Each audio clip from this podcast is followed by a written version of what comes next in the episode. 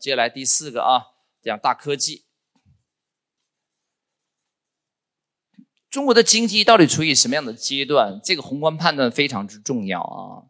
中国现在经济处于日本的六七十年代，所以第二次工业革命的晚期。第一次工业革命呢，是由手工业向这个轻工业、这个原始工业向轻工业转型。第二次工业革命是什么呢？就轻工业向重工业革命转型。